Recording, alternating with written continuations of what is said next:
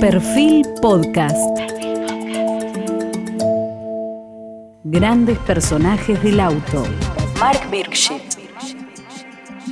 Mark Birgit fue uno de los ingenieros más destacados y originales de la historia del automóvil.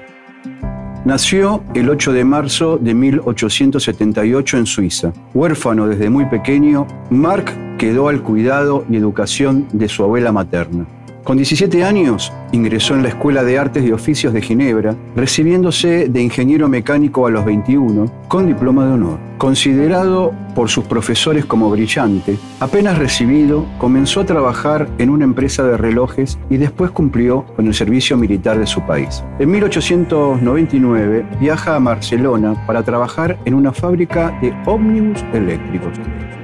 En 1904, la hispano-suiza ya lo tendría entre sus empleados después de su experiencia con vehículos eléctricos en la pequeña fábrica de automóviles de José María Castro, absorbida por la primera.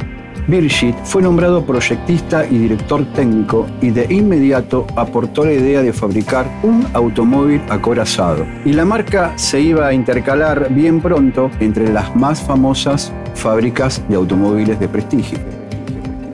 El primer automóvil fue un cuatro cilindros de 20 cb, similar en su estructura al que había aparecido antes con la marca Castro y vagamente inspirado en un Decoville que Virgin había comprado hacía poco para estudiar sus secretos técnicos. La misma adquisición y con la misma intención había sido hecha casi simultáneamente por Henry Royce, cofundador de la Rolls-Royce. En 1911 se creó la sucursal francesa de la marca, por lo que Birgit se trasladó a Levallois-Perret, muy cerca de la capital francesa, para dirigir la fábrica. Apenas terminada la mudanza, talla la Primera Guerra Mundial y Birgit retorna a Barcelona. Cuando un amigo le hizo conducir un Rolls Royce, el ingeniero suizo quedó impresionado por la calidad del automóvil británico, considerándolo superior a sus propias creaciones. Entonces, decidió llevar los hispanos Suiza a un nivel de calidad como mínimo igual a los Rolls Royce. El comienzo de la guerra obligó a Birgit a postergar su proyecto y a dedicarse a la construcción de motores para la aviación. Se trataba de excelentes motores en B que equiparon los más veloces aviones de caza franceses de la contienda. Finalizada la guerra, Birgit retomó su proyecto anti-Rolls, construyendo modelos de lujo propulsados por motores muy avanzados, de 6 cilindros en línea y de 8 y 12 cilindros en B, derivados de su experiencia aeronáutica.